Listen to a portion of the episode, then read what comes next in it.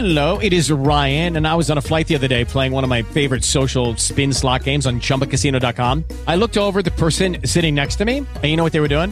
They were also playing Chumba Casino. Coincidence? I think not. Everybody's loving having fun with it. Chumba Casino is home to hundreds of casino style games that you can play for free anytime, anywhere, even at 30,000 feet. So sign up now at chumbacasino.com to claim your free welcome bonus. That's chumbacasino.com and live the Chumba life. No purchase necessary. VGW Group. Void were prohibited by law. See terms and conditions. 18 plus. With the Lucky Land slots, you can get lucky just about anywhere.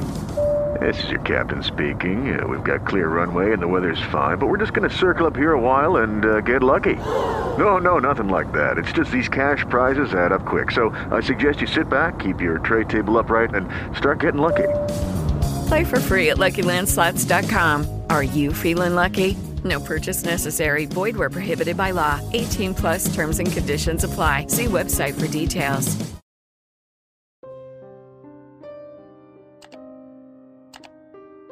La estatua en el rancho.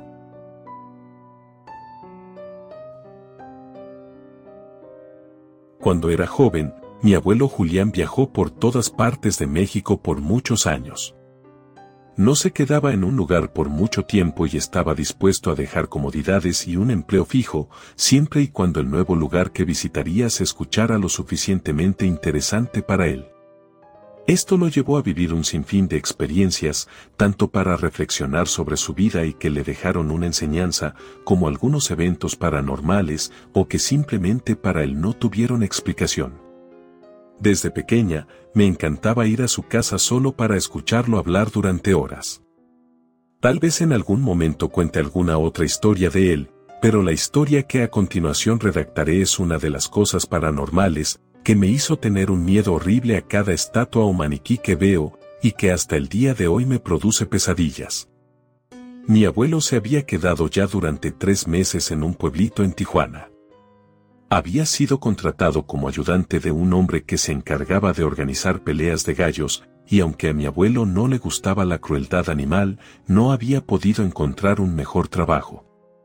Todo esto cambió una noche en la que uno de los amigos que había hecho por ahí le dijo que un amable hombre le había ofrecido trabajo en su rancho. Solo tendrían que encargarse de los animales y ensillar a los caballos en caso de que alguien de la familia que no supiera quisiera montar. Además, les daría tres comidas y donde dormir. Eso fue suficiente como para que mi abuelo guardara todo en su mochila y ambos se fueran a primera hora del día. Mi abuelo me dice que la familia dueña del rancho era muy amable. Me contó que ellos eran de las pocas personas que ha conocido, que tratan a todos como sus iguales, sin importar de dónde vengan o cuánto dinero tengan. Incluso cuando no pudieron encontrar su rancho, mandaron a alguien en una lujosa camioneta para que fuera a recogerlos. Y por si esto fuera poco, al apenas llegar al rancho fueron recibidos con un muy buen desayuno y bebidas. Los dueños eran dos señores ya de edad avanzada, de unos 60 o tal vez 70 años. Sin embargo, aun para su edad, gozaban de una salud y fuerza que inclusive muchos jóvenes no tienen. Le pregunté a mi abuelo y me dijo que estaba bien decir sus nombres, pues lo más probable es que estas dos personas en particular ya hubiesen fallecido. Así que se llamaban Marcela Mendoza y su esposo Gustavo Vulcan. Por lo general, estos dos señores eran los que estaban en el rancho. Y ellos fueron los que les dieron el recorrido para mostrarles dónde estaba todo, y explicarles qué era lo que debían hacer, y cómo se trabajaba ahí. Mi abuelo quedó sorprendido del sitio en donde dormiría, pues lo que él pensó que sería un cuartito de láminas con un catre para acostarse, resultó ser una acogedora pero bien equipada cabaña, pues era una para cada trabajador. Mi abuelo dice que esa fue la primera vez en muchos años que pensó en quedarse en un lugar por tiempo indefinido. Mi abuelo dice que les estaban mostrando donde guardaban cuerdas y equipo extra en caso de una emergencia, la cual era una bodega que estaba justo detrás de una enorme fuente de piedra caliza. La cual llamaba la atención porque sobre la misma se encontraba una estatua de un niño de no más de 12 años de edad, pero lo que más sorprendía era la atención a los detalles que ésta tenía. Era como si directamente le hubiesen echado piedra fundida a una persona, y ésta se hubiese secado, conservando los rasgos de la persona. Además, había una placa que decía, Gustavo Marcelo Vulcan Mendoza, se fue pronto, pero vivirá siempre en cada persona que lo amó. Cuando el señor Gustavo notó que mi abuelo miraba aquella estatua con gran curiosidad y admiración, se acercó a él y le dijo con cierto aire de melancolía en su voz, fue arrebatado de nuestro lado a una tierna edad. Mi abuelo no supo qué responderle. Dice que lo primero que salió de su boca casi de manera involuntaria fue preguntarle si es que era su hijo, a lo que el señor Gustavo le dijo que sí, que por desgracia había querido montar a los caballos sin supervisión y por desgracia, sus pies se habían quedado enredados en la cuerda y el animal lo arrastró por mucho tiempo antes de que un trabajador se diera cuenta de lo que pasó. Pero para su desgracia, ya era demasiado tarde pues su hijo ya había fallecido y su cuerpo estaba tan deformado y herido por todos los golpes que se había dado, mientras el caballo corría, que no tuvieron otra opción más que crimar su cuerpo, pues no querían que toda la familia viera cómo era que su cuerpo había terminado al final. Según lo que le contaron a mi abuelo, poco después de la pérdida de su hijo, la señora Marcela lo soñó, y éste le dijo que quería que le construyeran una estatua, para quedarse siempre en el rancho, y así lo hicieron. Mi abuelo me cuenta que cuando terminó de escuchar la trágica historia de esa pareja, sintió algo extraño. Pues aunque le daba pena el saber que personas tan buenas les pasara una de las peores cosas que le pueden ocurrir a un padre, también, ahora que veía lo realista que era aquella estatua, le causaba unos extraños escalofríos difíciles de ignorar. Aunque trató de fingir que esto último no le ocurría, al mismo tiempo de que daba su pésame a aquella pareja para, de ese modo, continuar con el recorrido. A medida que los meses pasaban, mi abuelo se volvía mejor en ese trabajo. Dice que era un poco pesado por algunas horas, pues no solo tenían caballos, sino diferentes animales y aves exóticas. De las cuales ninguna era para vender o lucrar de ninguna manera con ellos, solo les gustaba tenerlos de adorno para su propiedad. Sin embargo, la paga era muy buena y como no tenía que gastar en comida u hospedaje, estaba ahorrando más dinero del que había podido ahorrar durante toda su vida. Aunque esta pareja fueran los únicos que vivían en el rancho, bastante seguido eran visitados por sus hijos, nietos y familia en general. Así que no era nada extraño ver a los nietos explorando los alrededores y molestando a los animales. Por suerte, tanto mi abuelo como el resto de los trabajadores tenían no solo el derecho, sino el deber de decirles a los niños que estaban haciendo mal, y que debían dejar de hacerlo si es que querían seguir teniendo el derecho de pasar a los corrales y establos. Se veía que en algunas ocasiones los padres se molestaban porque un trabajador le llamara la atención a cualquiera de sus hijos. Sin embargo, los dueños del rancho siempre se ponían del lado de los empleados, recordándoles que los niños debían tener más respeto y cuidado por los animales. Y al mismo tiempo les recordaban lo que le había pasado su primogénito por no acatar las órdenes de seguridad de los trabajadores y pensar que podía tratar a los caballos como se le diera la gana por lo cual, la mayoría de las veces, los hijos de la pareja terminaban entendiendo el punto. Mi abuelo me dice que la primera vez que algo extraño le ocurrió, fue cuando estaba limpiando los establos. Según lo que él me cuenta, estaba sacando toda la paja sucia mientras escuchaba música en la radio. Cuando de repente, escuchó cómo los caballos comenzaron a inquietarse. Alzó la cabeza para ver a qué podría deberse, pero no logró ver nada. Por lo que no le quiso dar más importancia y siguió con su trabajo, pues todavía tenía otras cosas que hacer antes de la hora de la comida. Sin embargo, pocos minutos después, volvió a escuchar como uno de los caballos relinchaba con disgusto, mientras lanzaba una patada a la puerta de su corral. Y no solo eso, sino que también escuchó que alguien se estaba riendo. De inmediato, mi abuelo supuso que era algún nieto de los dueños del rancho. Por lo que, un poco harto por tener que lidiar con esa situación justo el día que más trabajo tenía, salió del corral en el que estaba y se dirigió a donde se escuchaba el alboroto. Sin embargo, una vez llegó ahí, no había nadie. Pensó que el niño se había asustado por la patada que el caballo dio y se había ido corriendo. Pero tampoco recordaba haber escuchado a nadie correr dentro del establo. Estaba pensando en eso cuando escuchó de nuevo a alguien correr y reírse, entre las pacas de paja nueva que mi abuelo había llevado para cambiar la paja sucia. Mi abuelo le dijo que podía salirle una araña o algún bicho de la paja y que lo mejor era que no se pegara mucho a las pacas. Pero en lugar de obtener alguna respuesta de lo que creía era uno de los nietos de sus jefes, este solo se rió. Mi abuelo, algo cansado, caminó con tranquilidad hacia las pacas. Solo quería ver de quién se trataba para pasarle la queja a los papás del niño y punto. Sin embargo, al llegar ahí y mirar detrás de las pacas, no había nadie. Esta vez no le había quitado la mirada de encima al lugar, incluso había visto la silueta del niño mientras caminaba hacia allá.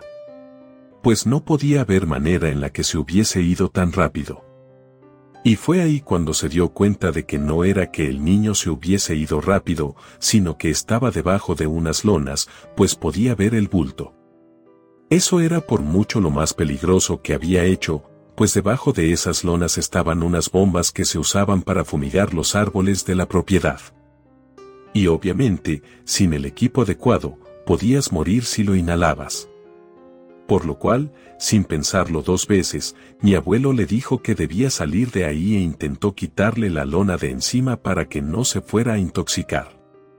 Pero en ese momento, el niño se puso de pie, aún con la lona puesta, y lo empujó con una fuerza descomunal para cualquier niño, haciendo que mi abuelo tropezara con una de las pacas de paja y se azotara la cabeza contra el piso del establo, haciendo que se le abriera la cabeza. Aquel niño pasó corriendo al lado de él, aún con la lona cubriéndolo de los pies a la cabeza. Mi abuelo lanzó algunas maldiciones mientras hacía presión en su cabeza para detener la hemorragia, pues realmente le estaba sangrando mucho la cabeza. Por lo cual, se levantó y fue a la casa de los señores para pedir ayuda médica y también decirles lo que su nieto había hecho. Mi abuelo me contó que incluso al salir de los establos de los caballos, Vio la lona tirada en la entrada, pero no le tomó importancia. Solo quería conseguir ayuda para su cabeza lo más pronto posible. Sin embargo, cuando llegó con sus jefes y les contó lo que había pasado, ellos le dijeron que no había manera de que uno de sus nietos pudiera hacer algo semejante, pues ese día ellos dos se encontraban solos. Ni sus hijos y mucho menos sus nietos habían pisado el rancho en al menos tres días. Se barajó la idea de que fuera un ladrón o algo por el estilo, pero mi abuelo afirmó que se escuchaba demasiado infantil, y por su tamaño, debía ser indudablemente un niño. Al no encontrar ninguna explicación a lo ocurrido, decidió dejar el tema por la paz, pues mi abuelo confiaba mucho en sus jefes y sabía que ninguno de ellos dos encubriría a su nieto si hubiese hecho algo semejante. Ellos eran de la firme idea de que todos debían hacerse responsables de sus actos, así que no había razones por las que le mentirían respecto a una visita de su nieto. Sin embargo, mi abuelo siguió asegurando que su historia era verídica, solo que lo más probable es que algún niño que vivía cerca entró a explorar el lugar y al sentirse en problemas simplemente actuó por pánico. Mi abuelo no creía que un niño tuviera la suficiente malicia como para querer lastimar de ese modo a alguien de forma intencional. Sin embargo, cuando se lo contó a los demás trabajadores, más de uno le contó que habían tenido encuentros con ese misterioso niño. Y a todos los había lastimado de una manera si bien no mortal, si habían sido en su mayoría heridas graves. Tal era el caso de Macario, uno de los trabajadores más viejos por ahí, que afirmaba que en una ocasión escuchó a un niño jugar en los corrales de los cerdos. A lo que él le dijo que no debía jugar por ahí, pues tenían un cerdo enorme, con colmillos el cual era tan agresivo que lo tenían en un corral aparte, para que no fuera a lastimar a los otros cerdos. E incluso los mismos trabajadores le tenían miedo. Macario afirmaba que lo escuchaba reírse y él le dijo que si no se iba, le diría a sus abuelos. Y eso pareció funcionar, pues los ruidos y las risas se detuvieron. Sin embargo, cuando le estaba sirviendo el alimento a aquel enorme cerdo, dice que escuchó como alguien corrió velozmente hacia él, y lo empujó por la espalda con tal fuerza que Macario cayó al corral. Y de no ser porque el cerdo tardó en reaccionar el tiempo suficiente para que él se pusiera de pie y lograra salir, quién sabe qué habría pasado. Otro de ellos comentó que en otra ocasión estaba moviendo la alfalfa con el bieldo para que no se fuera a pudrir. Y dice que vio como algo grande como un niño se movía por debajo de la alfalfa. Él le dijo que la alfalfa tenía muchos bichos o incluso podía haber ratones y por eso no debía estar jugando ahí. Pero ese niño no hizo caso, así que al compañero de trabajo de mi abuelo le dio lo mismo. Él ya había cumplido con advertirle y le daba igual que algo le pasara. Pues él se lavaría las manos diciendo que se lo advirtió.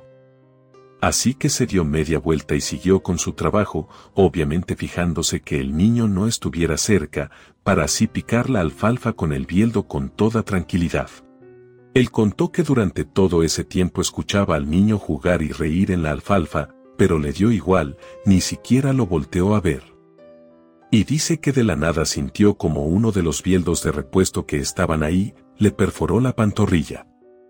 Él gritó muy fuerte por el dolor y volteó, pero el niño se había ido corriendo del lugar, escuchó cómo se reía. Incluso le enseñó la cicatriz que ese día le había dejado. Por lo que contó, tuvo que ser llevado de emergencia al hospital y los doctores estuvieron de acuerdo con que un niño no habría tenido la fuerza, como para enterrar un bieldo tan profundo.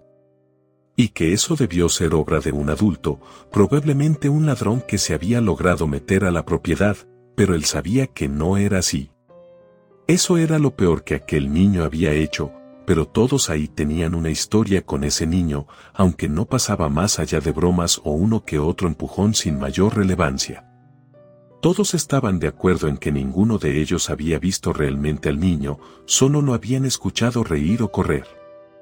Pero jamás lo habían visto sin algo que lo cubriera. Realmente era como si ese niño hiciera todo lo posible por no ser visto. Además, todos aseguraban que las manos de ese niño o lo que sea que fuera estaban demasiado duras, como si fueran piedra o algo así. Un día, los jefes de mi abuelo se fueron de vacaciones con toda la familia, por lo cual en el rancho solo se quedaron los trabajadores del mismo. Mi abuelo me dice que todo estaba mucho más relajado, terminaron sus tareas e incluso decidieron hacer una pequeña fiesta para ellos mismos. Hicieron una carne asada y bebieron algunas cervezas. Y cuando ya se hizo muy noche, cerca de la una de la madrugada, el cielo comenzó a retumbar pues una fuerte tormenta se avecinaba, así que decidieron dejar la fiesta y cada uno entrar a su cabaña. Mi abuelo dice que él no tardó mucho en quedarse dormido, por lo cual no vio cuando la tormenta empezó. Pero dice que, como a las cuatro de la madrugada, sus compañeros tocaron muy fuerte su puerta y le dijeron que los corrales de los caballos se abrieron y que debían ir rápido para tratar de controlar la situación y que no se salieran del rancho. Cuando por fin lograron meter a todos los caballos a los establos, mi abuelo me contó que empezaron a escuchar de nuevo risas y unos pasos extraños que se acercaban a ellos. Los pasos sonaban como, bueno, decir pasos es una forma de hablar, pues era como si azotaran dos piedras contra el piso. Dice que todos comenzaron a caminar hacia la salida, tratando de fingir que no habían escuchado nada, y por increíble que parezca, pareció funcionar. Al punto de que hicieron bromas de que el niño se les iba a aparecer y cosas por el estilo, mi abuelo fue el encargado de ir a dejar el material en su lugar.